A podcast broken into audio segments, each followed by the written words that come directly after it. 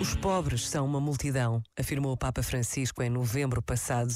E ao pensar nesta imensa multidão de pobres, a mensagem do Evangelho é clara: não enterremos os bens do Senhor, coloquemos a caridade em círculo, partilhemos o nosso pão, multipliquemos o amor.